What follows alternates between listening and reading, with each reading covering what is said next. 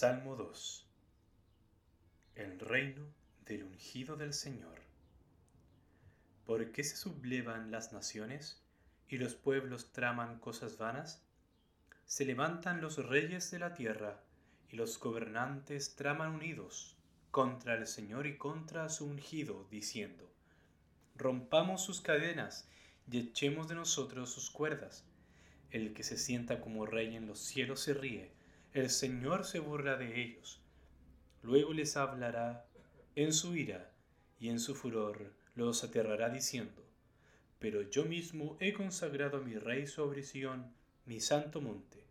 Ciertamente anunciaré el decreto del Señor, que me dijo, Mi hijo eres tú, yo te he engendrado hoy, pídeme y te daré las naciones como herencia tuya, y como posesión tuya los confines de la tierra tú los quebrantarás con vara de hierro, los desmenuzarás como vaso de alfarero.